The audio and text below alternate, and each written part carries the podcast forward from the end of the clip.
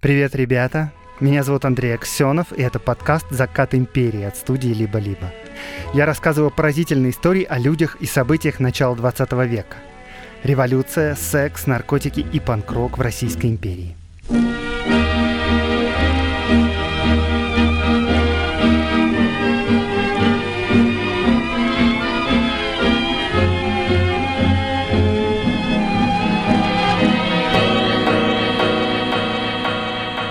Привет, ребята! С вами Семен Аксенов, и это подкаст «Падение республики». У меня есть удивительные новости. Если вам не хватало исторических подкастов, их вообще-то мало, их и мне не хватает, то мой родной брат, его зовут Семен, запустил свой собственный про Древний Рим, причем про Рим республиканский, до Цезаря. И я в абсолютном восхищении, серьезно, не потому что это мой брат. Это настоящая «Игра престолов». Если в моем подкасте каждый выпуск — это как бы отдельная история, то тут прямо многосерийный нарратив про деньги, славу, кровь, интриги, просто отлично. Как пишет сам Семен в описании, этот подкаст — пошаговое руководство к разрушению государства. В общем, ищите и слушайте подкаст «Рома», падении республики на всех площадках, где есть подкасты, и в описании этого выпуска, конечно, будет ссылка. В 1904 году в Казани умирает крупный казанский купец Иван Григорьевич Стахеев. У него большое предприятие, которое торговало хлебом по всему Поволжью, и шестеро сыновей. Иван Петрович оставил завещание, согласно которому наследники не имели права разделяться и разделять фирму в ближайшие 12 лет – с вами рубрика «Предприниматели делают историю», а я эту рубрику делаю вместе с банком «Точка», с партнером подкаста. Один из сотрудников фирмы, которого зовут Прокопий Батолин, предлагает старшему сыну Стахеева не пытаться развивать отцовское предприятие, потому что в шестером управлять будет сложно, вместо этого создать новое – сам Батолин – интереснейшая личность. В 17 лет он поступил служить к Стахееву, быстро показал сметку, деловые качества и уже в 19 лет руководил петербургским филиалом. Он и Стахеев-старший организуют новую фирму, которая будет заниматься все тем же хлебной торговлей.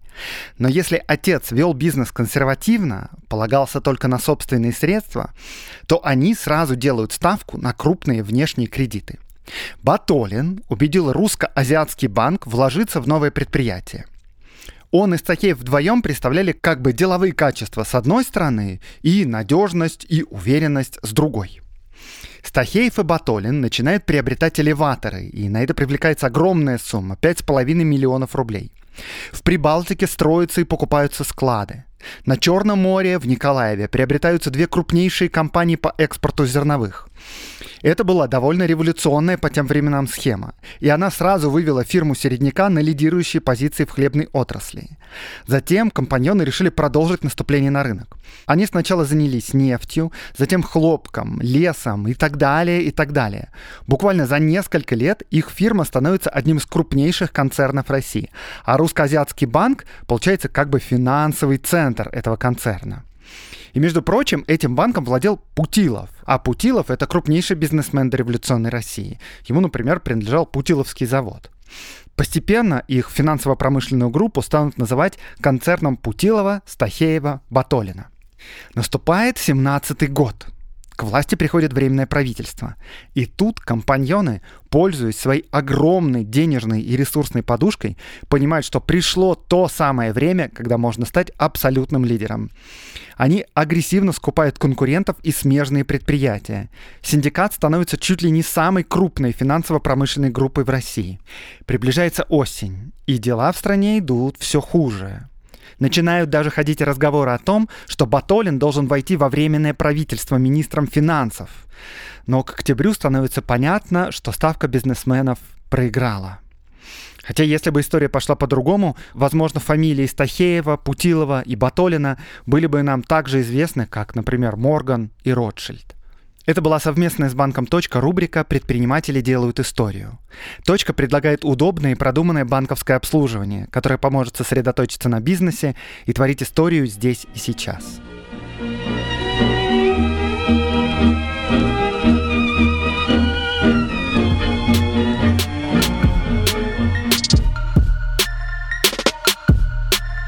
Новое время Суворина на много десятилетий закрепило за собой это прозвище. Чего изволите?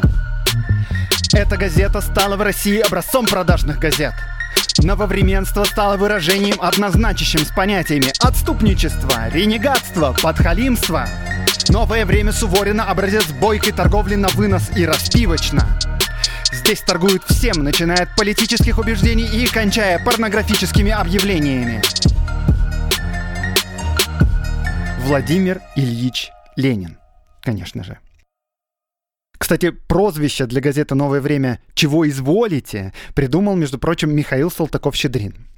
А вот откроем большую советскую энциклопедию. «Новое время» с 1905 года орган черносотенцев. После февральской революции 1917 года газета вела травлю большевиков.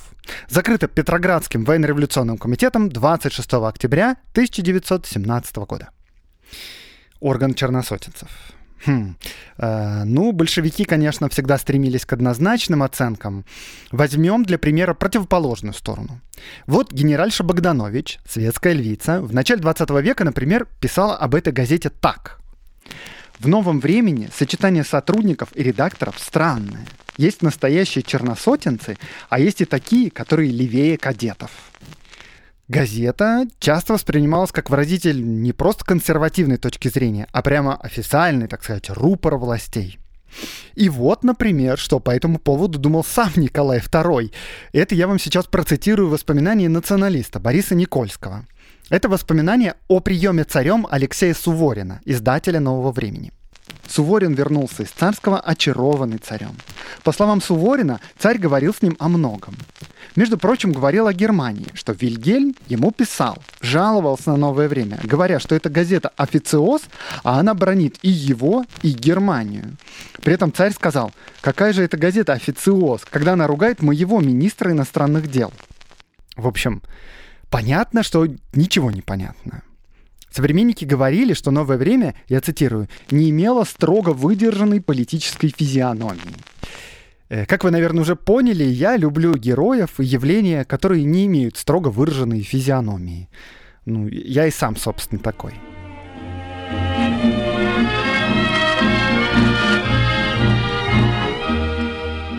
Новое время вообще довольно старая газета. Она издавалась с 1868 года и сменила несколько редакторов и владельцев.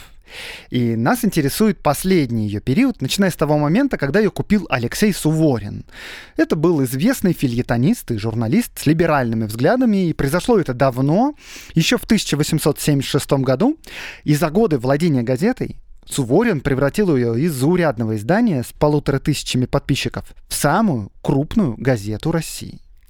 Статьи в ней могли приводить к увольнению и возвышению чиновников. Ее выписывали за рубежом. Ее реально воспринимали как рупор российского государства. Ее боялись, ее уважали, ее презирали, но ее читали. И это все сделает Алексей Суворин за десятилетие управления ею. Но сейчас, в начале в самом, я хочу остановиться вот на чем. Тогда приобретение газеты и владение газетой – это важное явление само по себе, поскольку довольно продолжительное время, например, при папе Николая II, при Александре III, создать и зарегистрировать новые СМИ было делом затруднительным, если даже не сказать невозможным.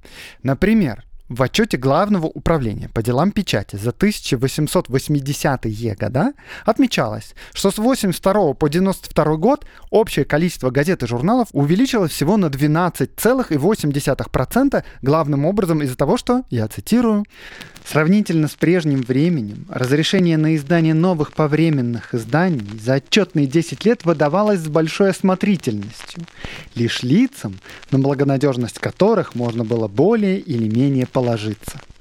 И да, отказы в регистрации могли быть самыми разными. Например, вот я нашел, что как-то в Тамбове не разрешили издавать газету на основании того, что, я опять цитирую, еще не назрела потребность в издании частной газеты. То есть есть вот одна государственная, Тамбовские губернские ведомости, и ну достаточно, чего вам еще надо? Ситуация это немножко напоминает сегодняшнее положение с политическими партиями. Новую партию зарегистрировать можно только людям благонадежным. Но зато ее можно купить у людей, которые имеют такую возможность. И точно так же тогда с газетами. Зарегистрированные издания — это важный ресурс. Просто так им не разбрасываются. И всегда есть люди, которые готовы прикупить себе СМИ. Это я все говорю к тому, что направление репутации издания до прихода Суворина не имеет вообще никакого значения. Газеты тогда с приходом новых владельцев могли менять свое направление и взгляды просто радикально. И сам Суворин в то время не смог бы зарегистрировать на себя новое издание. Как я говорил, в правительственных кругах он считался либералом. И даже редактором уже купленной газеты он не смог стать. И опять же по цензурным соображениям. И почти все 40 лет в новом времени он считался формально не главным редактором, а издателем. Суворин действительно был либералом, но тут важно понимать, что либералы времен середины XIX века, а эту газету он покупает, я напомню, в 1876 году, еще при Александре II.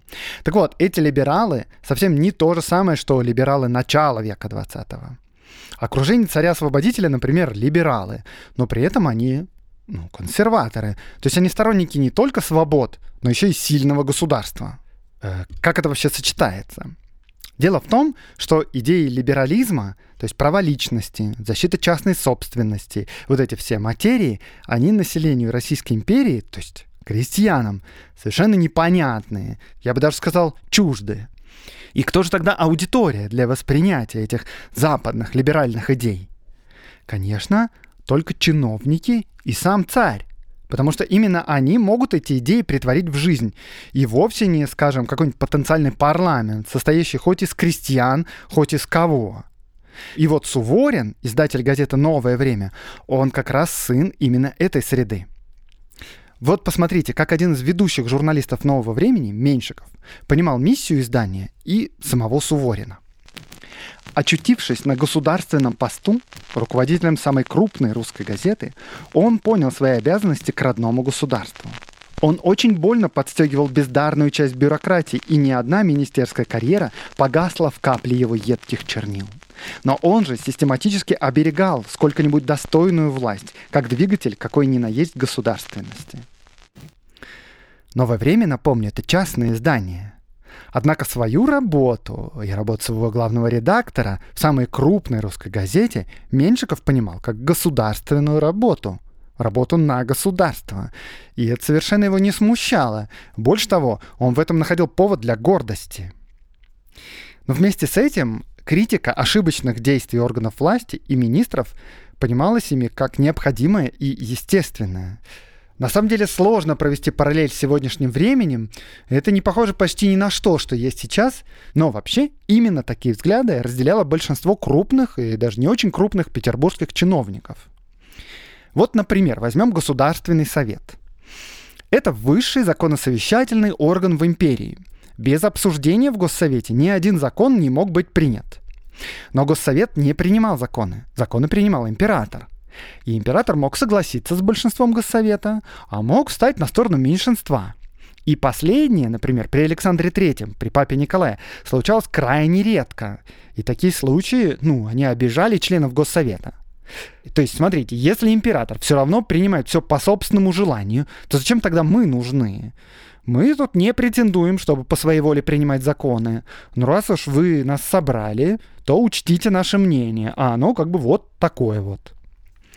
И примерно так же воспринимал себя и Суворин, с той лишь разницей, что он не заседал в Госсовете, а руководил крупнейшей газетой в империи. Собственно, Меньшиков, ведущий журналист, он говорил об этом совершенно прямо. Вот я опять цитирую. Беспримерная в истории русской печати 36-летняя работа нового времени была живой государственной работой, непрерывным законосовещанием, помогавшим законодательству и часто направлявшим его. Больше того, Суворин строил свое издание именно как парламент мнений. Его журналисты имели часто несхожие взгляды и порой даже прям полемизировали друг с другом на страницах газеты. И новым сотрудникам, которые приходили в издание, он говорил так. «У меня не газета. Вы хотите вместе с Салтыковым подсказать, а чего изволите? Но если серьезно посмотреть, то ничего изволите, а литературный парламент.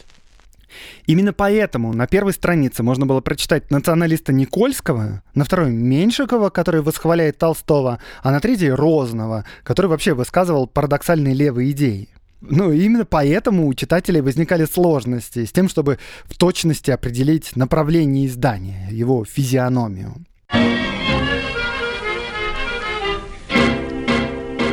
Вы слушаете сейчас исторический подкаст. Но история — это не только то, что было когда-то давно. История происходит прямо сейчас.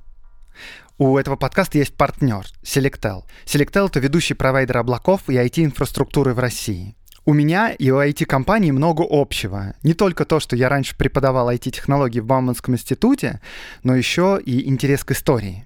Я ее изучаю и рассказываю вам, а Selectel стремится заглядывать в будущее и создавать историю новых технологий сегодня. Клиенты Selectel обучают нейросети, создают высоконагруженные приложения, запускают ботов и интернет-сервисы. Selectel поддерживает подкаст уже третий сезон. В прошлых выпусках мы делали совместную рубрику «Ретро-футуризм» про мечты о будущем из прошлого. Люди того времени много мечтали о том, как технологии войдут в жизнь. Например, что у каждого будет небольшой личный летающий корабль. Или, например, о том, как техника будет помогать убираться дома и готовить еду. Послушать эти истории можно в самом начале выпусков четвертого и пятого сезона. А вот в телеграм-канале Selectal можно узнать о том, как современные технологии меняют нашу жизнь прямо сейчас. Ссылка на телеграм-канал в описании подкаста, и в нем вы сможете читать актуальные новости из индустрии технологий и узнать больше про сервисы партнера подкаста, компании Selectal.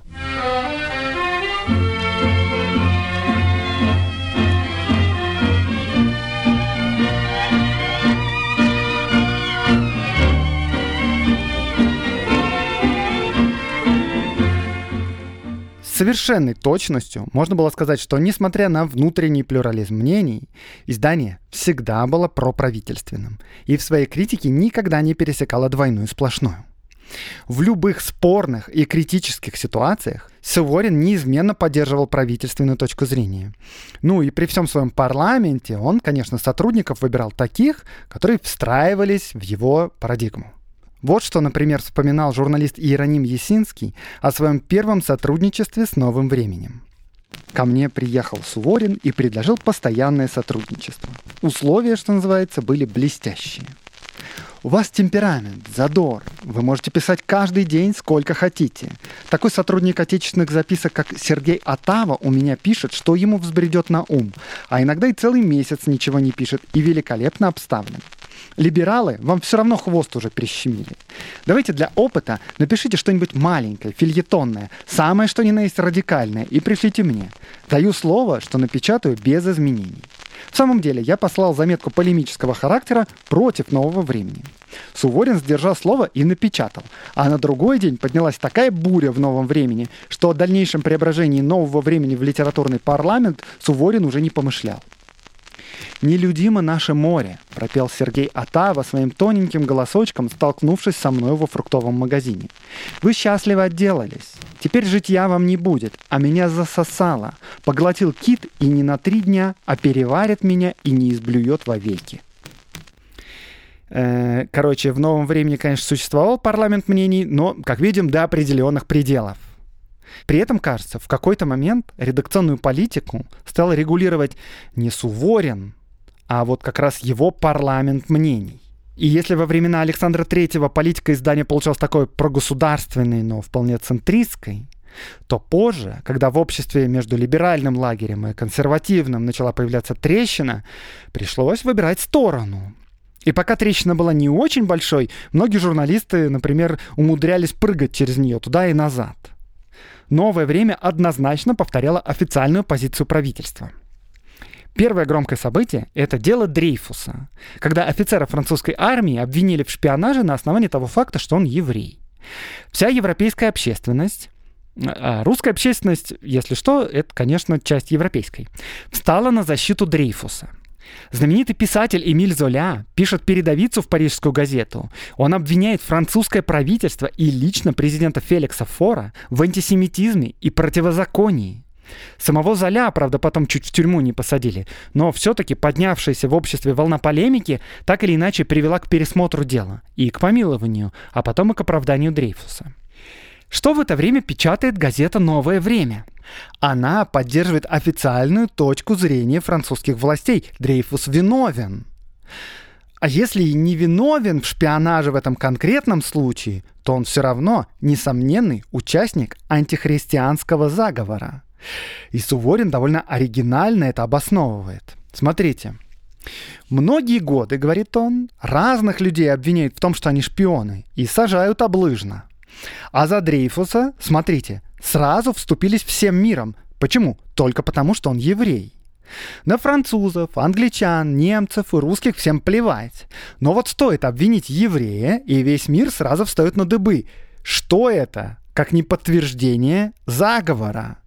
Э, газета насмехается над Золя, делает разные глубокомысленные выводы, и за это все, конечно, в свою очередь получает ушат помоев от других, более либеральных изданий. Хорошо, дальше.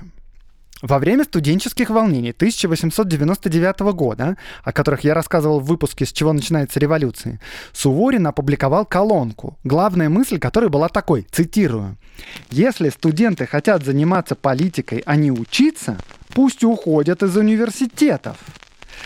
И это, конечно, опять спровоцировало медиа-срач, э, и при этом, при всем, новое время вместе с правительством и, собственно, с самим императором проморгала начало Первой русской революции. И продолжал отрицать ее, когда отрицать это было уже явно глупо. Царь уже принял манифест 17 октября. В стране появилась Конституция. В Москве большевики вступили в вооруженное противостояние с армией и полицией, а Суворин в это время пишет. В России не может быть революции. И все эти события в Москве – пародия на восстание. Когда отрицать очевидное стало уже невозможно, то он все-таки нашел, как принять реальность, но не менять свои убеждения. Интересно вам как? Вот как. Я убежден, что будь теперешняя революция чисто русская, а не инородческая, в особенности не будь она еврейской, она не была бы такой злобно-кровавой, дурацки разорительной и безжалостно варварской. Да, русские не могли пойти против императора. Суворин был убежден, что вот он, конечно, хорошо понимает воззрение глубинного народа. Русские природные монархисты, они за царя. Ну, он, конечно, не один так думал, собственно, это было убеждение всех наверху, начиная с царя. Но я думаю, что из этих примеров про дело Дрейфуса, студенческие беспорядки, революцию, вам уже понятно, как столичная, и не только столичная, да, либеральная общественность стала относиться к газете «Новое время» в новом 20 веке. Это теперь однозначно не рукопожатное издание. Работать там – зашквар для честного человека. Но зато новое время рукопожатное совсем в других местах. Суворин имеет хорошие отношения со всеми важными людьми. С Витте, со Столыпиным, с Кривошейным. Брат Петра Аркадьевича Столыпина сам писал статьи для «Нового времени». Газету читал царь, Сохранилось много номеров, на полях которых есть пометки Николая II. Обратить внимание на то, обратить внимание на это. И более того, отношение царя к чиновникам и общественным деятелям могло меняться из-за статей в новом времени. Причем газета-то была вполне самостоятельным изданием, она не принадлежала государству. Суворин не согласовывал статьи с царской администрацией, и предварительную цензуру газета не проходила. Собственно, журналисты не согласовывали колонки даже с самим Сувориным. Он мог редактировать стиль, но к содержанию статей и к мнениям своих журналистов он всегда был чуток. Вот что я пытаюсь объяснить. «Новое время» не было таким изданием, которое, ну, знаете, пишет по указке из канцелярии Его Величества – а затем в канцелярии Его Величества формируют картину мира и принимают решения на основе того, что написано в подконтрольной газете, типа такой замкнутый круг. Нет, до революции такого не было. Словом, никакого аналога Первого канала в Российской империи не существовало. А, кстати, подождите, я забыл. Был один специальный журнал, который читал император, и в котором писали именно и даже конкретно то, что хотел видеть император. Этот журнал назывался «Гражданин». Издавал его князь Владимир Мещерский, и издание это было глубоко убыточным. Существовало только благодаря дотациям из бюджета. Ну, типа, нельзя же перестать печатать любимый журнал императора. Но, конечно, журнал «Гражданин» нельзя назвать первым каналом, потому что его особо никто и не читал. А вот «Новое время» читали. «Новое время» читала вся страна, и это заслуга Суворина. Одних деловых качеств и умения держать нос по ветру недостаточно было бы, чтобы издавать самую популярную газету в империи.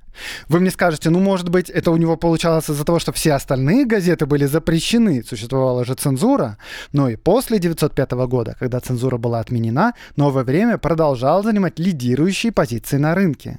Такое можно сделать только если есть талантливый главный редактор. Который умеет находить талантливых журналистов. Не просто находить, а давать им свободу и развивать их на протяжении десятилетий. Газета была прибыльным и независимым изданием с огромной аудиторией. Оно не принадлежало никаким концернам, у нее не было никаких спонсоров, кроме подписчиков и рекламодателей. Новое время при этом выходило ежедневно с тиражом в 60 тысяч экземпляров. Только в десятых годах ее обогнала газета Сытина «Русское слово», и газета Сытина достигла просто космических тиражей в 700 тысяч экземпляров. А после революции даже больше миллиона. Ну, это отдельная интересная история. Да, кстати, если вы пропустили новости, то мы в студии либо-либо запустили новый подкаст «Время и деньги» про роль бизнеса в истории. И в этом подкасте, в одном из будущих эпизодов, я буду рассказывать прям про Сытина и про его газету. Так что подписывайтесь на подкаст «Время и деньги». Так вот, э, о чем я? Да, ну, обычные тиражи для популярных газет в то время это там 10, 20, 30 тысяч экземпляров. И ну кто-то там добивает ну до 40, ну, ну максимум до 50. И новое время стабильно с его 60 тысячами без преувеличения. Долгое время самая читаемая газета с самыми большими гонорарами, кстати говоря. Например, журналист Меньшиков, которого я пару раз вспоминал уже, получал в новом времени тысячу рублей ежемесячно, 12 тысяч рублей в год. Это просто невероятная зарплата. Губернатор получал 6 тысяч рублей в год, в два раза меньше Меньшикова.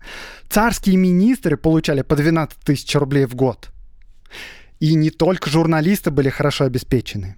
Рабочие, например, наборщики, печатники, жили в квартирах издательства с бесплатным освещением и прочими коммунальными услугами. И соцпакет у них был с бесплатным медицинским обслуживанием. И даже аптека была с бесплатными лекарствами. С годами из нового времени вырос настоящий медиа-холдинг, в который входили «Загибайте пальцы», ежедневная газета «Новое время», иллюстрированное приложение раз в неделю, два раза в неделю земледельческая газета, ежемесячный журнал «Исторический вестник», справочники «Вся Россия», «Вся Москва», «Весь Петроград», а также еще несколько книжных серий русской и зарубежной литературы и всего больше 900 наименований. Что-то я оптимистично попросил вас пальцы загибать. Дальше. В Москве, Петербурге, Саратове, Харькове, Ростове-на-Дону и Одессе существовали фирменные магазины. Еще в XIX веке Суворин начинает выкупать права на продажу печатной продукции на различных железных дорогах. И к началу века у нового времени будут заключены такие контракты с восемью главными железными дорогами. То есть, если вы едете куда-то на поезде и хотите в дороге что-нибудь купить, почитать, то вы покупаете что-нибудь у нового времени. Это реально медиа-империя.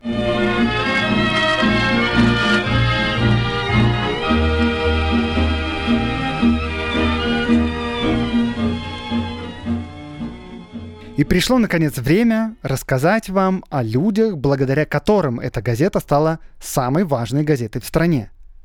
Про людей, которые формировали повестку дня. О журналистах, которые работали в новом времени, то есть о самых известных и одновременно самых высокооплачиваемых авторах. Цуворин был настоящим профессионалом в поиске талантливых журналистов, и даже больше того. Вот, например, как пишет о Суворине автор разоблачительной книги о новом времени Николай Снецарев. Главным талантом Алексея Сергеевича Суворина, более важным для газеты, чем его литературный талант, была его особенная способность делать журналистов. Именно делать, а не только отыскивать. Итак, начнем. А, первым делом я вам напомню Владимира Крымова, беспринципного репортера. Это именно он позже основал первый гламурный журнал в России «Столица и усадьба». Начинал Крымов именно в новом времени. Да, ну подробно про него я не буду рассказывать, про него есть отдельный выпуск. Так что едем дальше. Следующий. Александр Амфитеатров. Амфитеатров — это один из величайших русских журналистов вообще.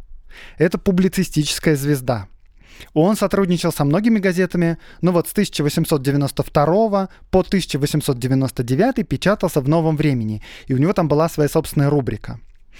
Травлю Дрейфуса он смог вытерпеть, Но вот когда в 99 году произошли студенческие беспорядки, и Суворин однозначно высказал свою позицию, то Амфитеатров ушел из редакции, потому что поддерживал студенчество. И после ухода он и свою газету выпускал, и сотрудничал с другими изданиями, и писал прозу, но он всегда выделялся просто как гора на фоне коллег. Амфитеатров, пожалуй, был одним из немногих публицистов того времени, кто имел свои собственные оригинальные взгляды и мысли. И это была редкость. Большинство авторов тогда, к сожалению, повторяли одни и те же идеи из статьи в статью, из номера в номер. А вот амфитеатров нет. И круг его интересов такой широкий, что просто диву даешься. Он, например, всерьез изучал демонологию, сатану, писал об этом нонфикшн. В общем, амфитеатров крутой. Но в 99 году пришлось сделать выбор, и его путь и путь нового времени разошлись. Газета пошла направо, а он налево.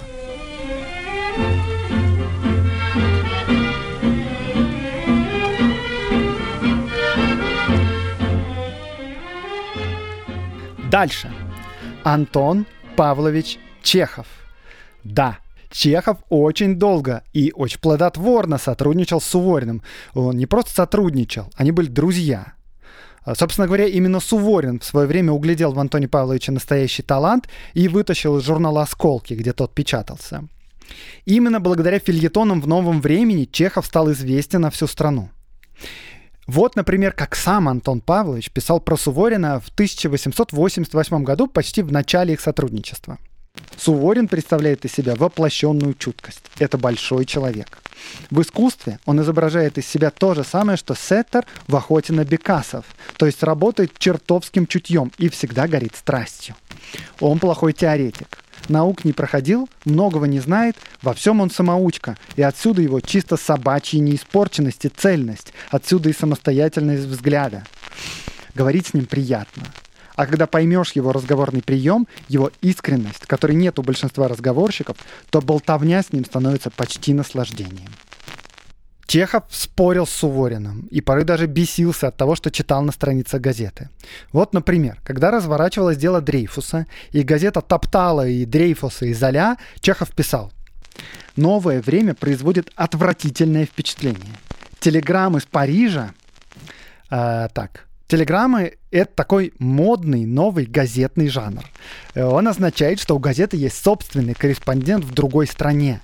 И этот корреспондент посылает новости телеграфом. И, следовательно, эти новости самые свежие, иногда даже прямо сегодняшние. Очень круто. Так вот, Телеграмм из Парижа нельзя читать без омерзения. Это не телеграммы, а чистейший подлог и мошенничество. Это не газета, а зверинец. Это стая голодных, кусающих друг друга за хвосты шакалов. Это черт знает что. Но тем не менее, прямо вот в это время, приезжая в Петербург, он останавливался у Суворина, ну и спорил с ним о деле Дрейфуса. И в конце концов Суворин написал Чехову, что был неправ, но написал это спустя несколько лет. В целом Суворин очень любил Чехова, и Чехов любил Суворина. И Чехов не переставал сотрудничать с новым временем ни после скандала вокруг Дрейфуса, ни после студенческих беспорядков. И только в начале нулевых, когда он уже стал самым знаменитым драматургом России, он перестал писать в газету. Чехова много раз упрекали за дружбу с Сувориным. Но Чехов — чистая душа, ничего грязное к нему не липло. Кроме того, Чехов говорил, что Суворин владелец газеты и Суворин человек — это разные люди. В частных беседах и даже в дневниковых записях тот не был уж таким радикальным сторонником правительства, и воинствующего прямо антисемитизма в нем тоже не было. Да, но газета делала такие вещи, что приличным людям было бы стыдно. А Суворин, видимо, примирялся с некоторой ну, нечистоплотностью ради каких-то, может быть, высших целей, а может быть, просто позволял своему кораблю плыть туда, куда дует ветер. Чехов писал, «Я очень люблю Суворина, очень, но бесхарактерные люди подчас в серьезные минуты жизни бывают вреднее злодеев». Отношения Чехова и Суворина, конечно, представляли сложную задачку для советских историков. Ленин же сказал, да, что новое время — это беспардонные приспособленцы и махровые черносотенцы. Ну как же тогда объяснить советским читателям дружбу Чехова и Суворина? Ну и придумывали что-то типа, что Суворин много лет обманывал Чехова и пользовался его невинностью. Э, но нет, Чехов и Суворин дружили, уважали, помогали друг другу к общей выгоде. Ладно, так, давайте оставим Антона Павловича, я сейчас о нем буду бесконечно говорить. Кто еще печатался в новом времени? Ну, вот, например, Илья Репин. Э, да, художник Репин. И он причем получал самую высокую ставку в газете. 20 копеек за строку. Это много. Это больше, чем у звезды Меньшикова. Ну, конечно, Репин писал нерегулярно, естественно, только об искусстве, не на политические темы. Ладно, пора перейти к тройке журналистов, которые, я бы сказал, создавали облик нового времени.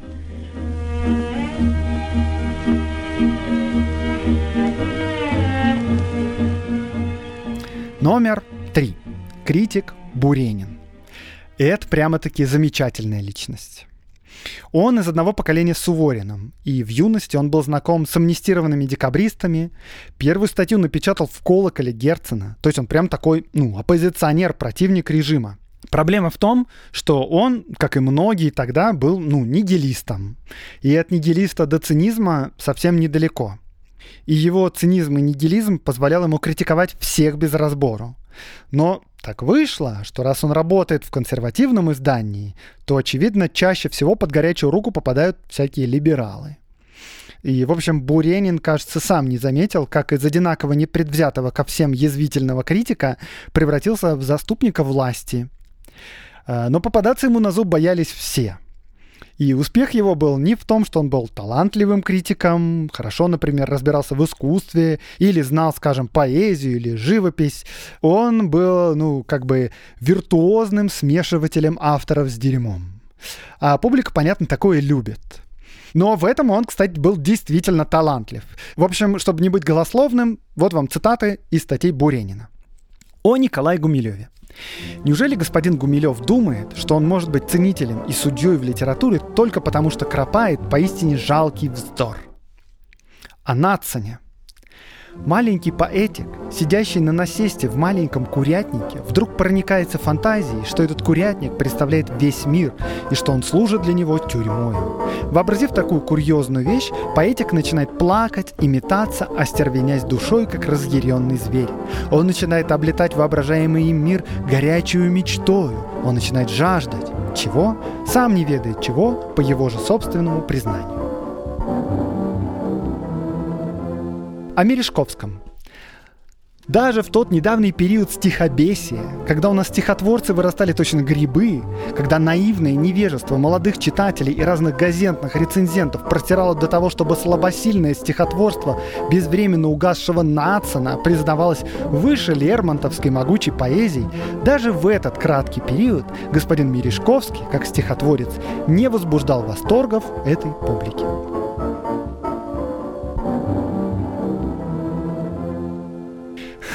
Над самим Бурениным, впрочем, тоже любили поиздеваться. Например, вот так. По Невскому бежит собака, за ней Буренин, тих и мил. Городовой, смотри, однако, чтобы он ее не укусил. Ладно. Так, переходим к второму номеру. К Василию Васильевичу Розанову. Слушайте, ну, Розанов — это настолько сложная и неоднозначная фигура, что я тут в двух словах, пожалуй, его и не опишу даже. Я бы даже не побоялся сказать, Розанов продолжает древнюю благородную традицию юродивых. Я это говорю без сарказма. Если в газете «Новое время» на разных страницах могли присутствовать разные, даже противоположные мнения, то тогда Розанов — это прямо квинтэссенция нового времени. Потому что у него противоположные вещи присутствуют не то, что в разных статьях, а даже прямо в одной и той же. Самого Розанова спрашивали, Сколько можно иметь мнений, суждений о предмете? Сколько угодно. Сколько есть мыслей в самом предмете, ибо нет предмета без мыслей, и иногда без множества мыслей. Итак, по-вашему, можно иметь сколько угодно нравственных взглядов на предмет, убеждений о нем. По-моему, и вообще по-умному, сколько угодно. Ну, как вы думаете, относились к колумнисту, который считает, что можно иметь сколько угодно мнений? Розанов в какой-то момент доигрался со своим оригинальным мышлением. Это когда по всей России обсуждали дело Бейлиса. И публицист не нашел лучшего момента, чтобы поделиться своими мыслями о ритуалах евреев. Типа, о, Кстати, хороший момент рассказать, что я думаю о значении крови в иудаизме. И он написал несколько статей, которые даже были отдельно изданы сборником «Обонятельное и осязательное отношение евреев к крови». Розанов был убежден, что в Талмуде описываются практики ритуального жертвоприношения, и он анализировал тексты Талмуда с этой точки зрения. Но самое интересное, что он был вполне восхищен этими практиками. Типа, блин, вот евреи крутые, а? Вот это я понимаю мистические практики. И такое, конечно, сложно оценить непредвзято, особенно когда все вокруг заняты обсуждением, насколько убийство мальчика в Киеве было ритуальным или неритуальным. Если вы не понимаете, о чем речь сейчас идет, то просто послушайте выпуск про дело Бейлиса в самом конце предыдущего сезона. Зинаида Гиппиус, например, давняя и даже довольно близкая знакома, и я даже сказал бы в одно время подруга Розанова, писала, что он в этой книге выступает не против евреев, а за евреев. Правда, с этих позиций такая защита почище всякого обвинения. Короче, естественно, Розанова заканцелили. И за ним прочно закрепился ярлык антисемита. Но Розанов не приемлет ни рамок, ни определений. Розанов — гениальный стилист. Сегодня вы ему аплодируете, завтра вы его ненавидите, послезавтра опять вы ему рукоплещете. Вот я вам рассказал в двух словах, почему его заканцелили либералы. Но примерно в это же самое время на него пишет доносы епископ Саратовской Гермоген, герой выпуска про слабоумие и отвагу в православной церкви. И вот что он пишет. Следует предать явного еретика Василия Розного анафеме, он, воспевая гимны священным блудницам, проповедует разврат, превозносит культ Молоха и Астарты, осмеивает евангельское учение о высоте девства и восхваляет язычество с его культом фаллоса, извращает смысл монашества и клевещет на него, и издевается над духовенством.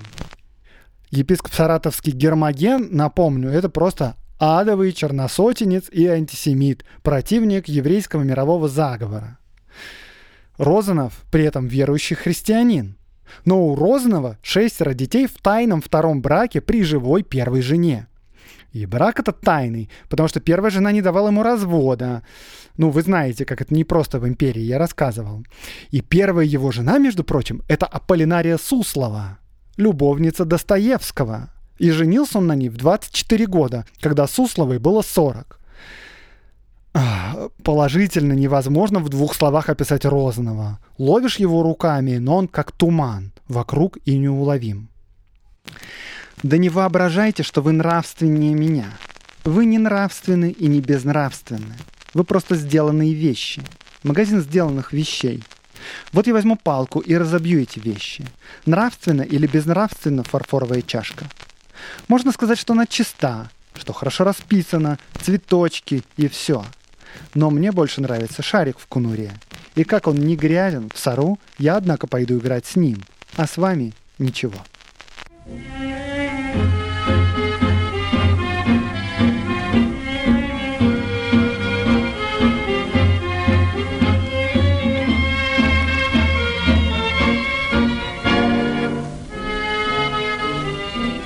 Теперь Михаил Осипович Меньшиков, звезда номер один – с Меньшиковым вроде как все просто.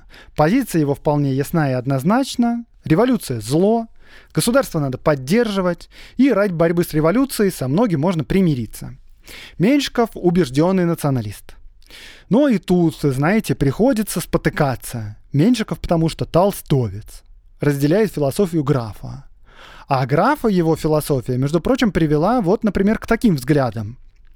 Толстой говорил, я человек, отрицающий и осуждающий весь существующий порядок и власть и прямо заявляющий об этом. Ну, вообще, к тому моменту, когда Толстой это говорит, Меньшиков уже в нем успел разочароваться, но, однако, с философией Толстого и с его этическими взглядами он был солидарен. И талант Меньшикова признавали и Горький, и Чехов, ну и сам Лев Николаевич. Вот Толстой пишет ему письмо. Ваша статья о Горьком очень понравилась. Спасибо вам, Михаил Осипович, за ваше вступление к фильетону «Две России». Я заплакал, читая его. А, Меньшиков антисемит. Но при всем своем антисемитизме, но, он одним из первых заявил вообще-то, что протоколы сионских мудрецов Так, стоит тут ли начинать рассказ о том, что такое протокол сионских мудрецов? Нет, не стоит. Пожалуй, в другой раз. В общем, что эти протоколы грубая нелепая подделка. И после публикации этих протоколов он написал статью, где называл распространителей этих протоколов людьми с повышенной температурой мозга. А еще, например, и Меньшиков сам, и вся редакция «Нового времени» были убежденными сторонниками и Конституции, и парламента. Вот вам прямая цитата Меньшикова в одной из его колонок. Новое время искренне и бесповоротно стоит за парламентаризм в европейском смысле этого слова. Короче, опять какой-то сплошной когнитивный диссонанс. Популярность и Меньшикова, и самого нового времени Суворина, собственно, в том, что при всей своей лояльности государству, при антисемитизме, при консерватизме, они были людьми искренними. Они работали не по указке, не на заказ. Они писали то, что считали правильным, и то, что считали нужным. И именно за эту честность их и читали, и уважали, и боялись. Националисты и консерваторы, к которым причисляли себе и Меньшиков, и Суворин, претендовали на то, что именно они понимают русский народ. И именно они имеют право говорить от его имени. Ну, собственно, а кто еще может говорить от имени русского народа, как не русские националисты? Ну, вообще, с другой стороны, да, и социалисты, и либералы, когда продвигали свои идеи, говорили, что нет, Именно они хотят счастья народного. Именно они хотят дать свободу народу. Сама партия кадетов, например, называлась «Партия народной свободы». А Меньшиков, когда критиковал и кадетов, и социалистов за идею, например, забрать и разделить землю, вот он пишет. «Этого хочет будто бы весь народ. Это будто бы вечное и справедливое требование всего народа. Это будто бы идеал народный. Говорю будто бы, потому что в действительности, конечно, нет ничего подобного. Да, Меньшиков предполагает, что именно он знает, что хочет народ. Но, к сожалению, 1917 год показал, что ни правые, ни левые не понимали, не знали и, видимо, в действительности даже не хотели понимать, что народ хочет. И в результате выиграли те единственные, кто сказал «Мы дадим вам все, что захотите». Ну, впрочем, того, что народ хотел, большевики давать ему не собирались. Меньшиков писал о Ленине. Человек, не лишенный таланта и большого характера. Крупный человек. Тиран типический, но может быть большая ошибка судьбы, что не он сидел на престоле Николая II. Оба мученики политики и оба противники в земле. Они будут продолжать войну и из-за гроба. Суворин не дожил до революции, он умер в 1912 году, а Меньшиков в 1918 оказался в полной нищете. Как так вышло, да? Он же зарабатывал сумасшедшие деньги. Ну, он в первые же дни войны из патриотических побуждений по призыву правительства отнес все свои золотые монеты в банк и обменял их на бумажные рубли, которые, конечно, к октябрю полностью обесценились. И именно он, Меньшиков, стал первым журналистом, которого казнили большевики именно за то, что он был журналистом. Его расстреляли в сентябре 1918 года на глазах его шестерых детей. В том же 18 году Розанов бежал из Петрограда в Сергиев Посад, и там буквально нищенствовал. Его читатели пытались ему помогать, но в то время ни еды, ни денег не было ни у защитников режима, ни тем более у его противников. И Розанов умер фактически от голода в феврале 1919 года.